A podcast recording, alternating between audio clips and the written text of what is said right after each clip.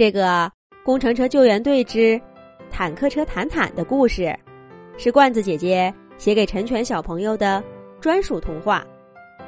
祝三岁的陈全小朋友有许多许多的工程车玩具。工程车救援队出发！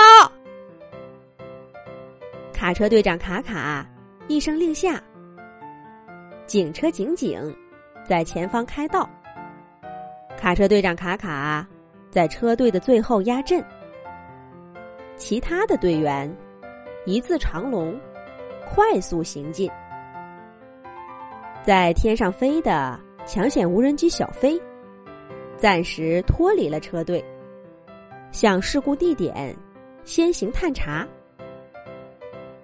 卡车队长卡卡通过通讯频道向队员们说道。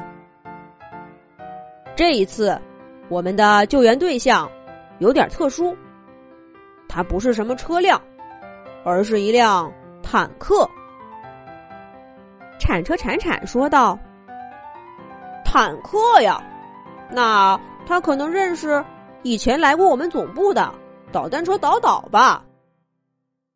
吊车调调说道：“甭管是车辆，还是坦克。”只要是救援，就没有我吊车吊吊不能吊的。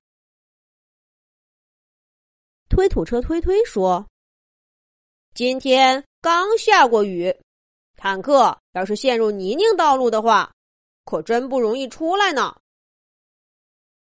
工程车救援队一边行进，一边讨论着一会儿的救援方案。这个时候。抢险无人机小飞已经到达了现场，飞在了事发坦克的上方。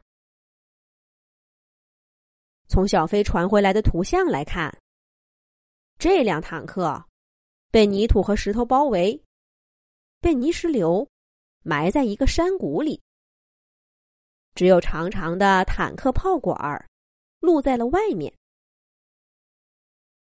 二十分钟以后。卡车队长带领着队员们赶到事故发生的半山处的路面可是，在这个高度上，无论是吊车吊吊，还是挖掘机挖挖，都够不到山谷底部的坦克。铲车铲铲说道：“看我的！我铲车铲铲，开出一条路。”通到山谷的底部，我铲，我铲，我铲铲铲。卡车队长卡卡趁这个功夫，跟掩埋在山谷的坦克进行了沟通。坦克说道：“卡车队长您好，我是坦克车坦坦，感谢您前来救援。我路过你们对面山的时候，很倒霉。”遇到了泥石流，没能躲开。虽然我五六十吨的体重，也从路面上被推到了山谷里，被这些泥土和石头给埋了起来。卡车队长卡卡往对面的小山看去，果然，从山顶到山谷底的路都被泥石流给冲断了。卡车队长说道：“放心，谈谈，我们工程车救援队是专业救援的。铲车铲铲，正在挖一条能到山谷底部的土路，然后我们会下到山谷的底部。挖掘机挖挖，会挖开埋住你的土和石头，到时候你就能出来了。铲车铲铲。”铲了半小时土，一条从山脚路面到下面山谷的土路，真的给他挖出来了。这时候，铲车铲铲闪到一边儿，推土车推推上去推了一遍，压路车压压又过来把路面给压实。做完了这些工作，这三个家伙回头说。挖掘机挖挖，你可以下来了。挖坦克就看你的了。只见挖掘机哇哇转动履带，走过被压实的路面，顺利的来到山谷的底部。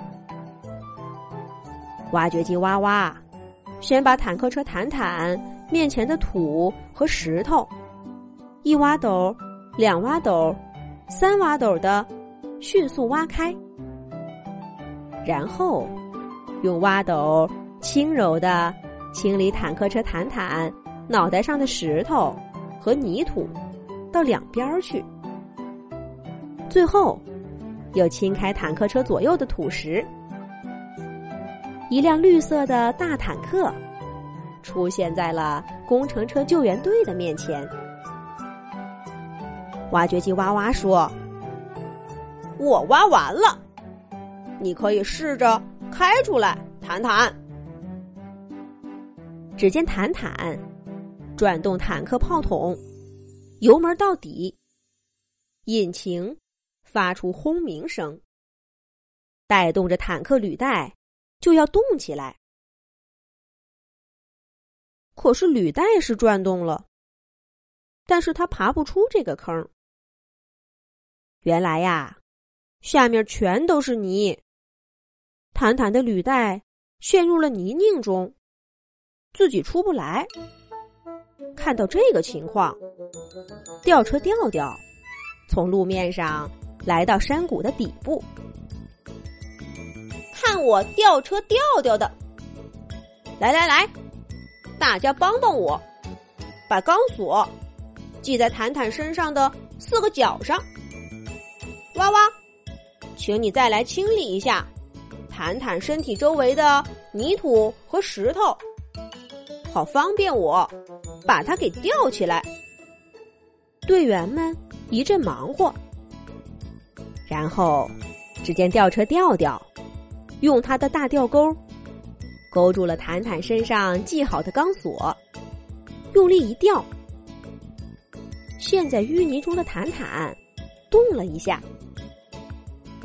吊车吊吊说道：“坦坦，你还挺重的。”不过没事儿，我再加把力。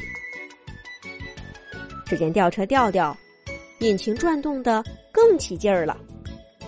他大喊了一声：“起！”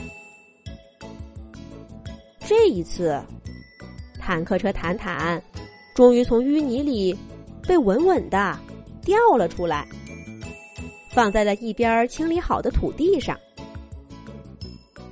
坦克车坦坦。得救了！结实的坦坦开上路面儿，跟工程车救援队的队员们道了谢，就赶紧出发，继续去执行任务了。而工程车救援队的队员们呢，也没闲着，他们正在清理对面小山上被摧毁的路面儿，修路呢，免得又有谁从这儿给掉下来。工程车救援队，真棒！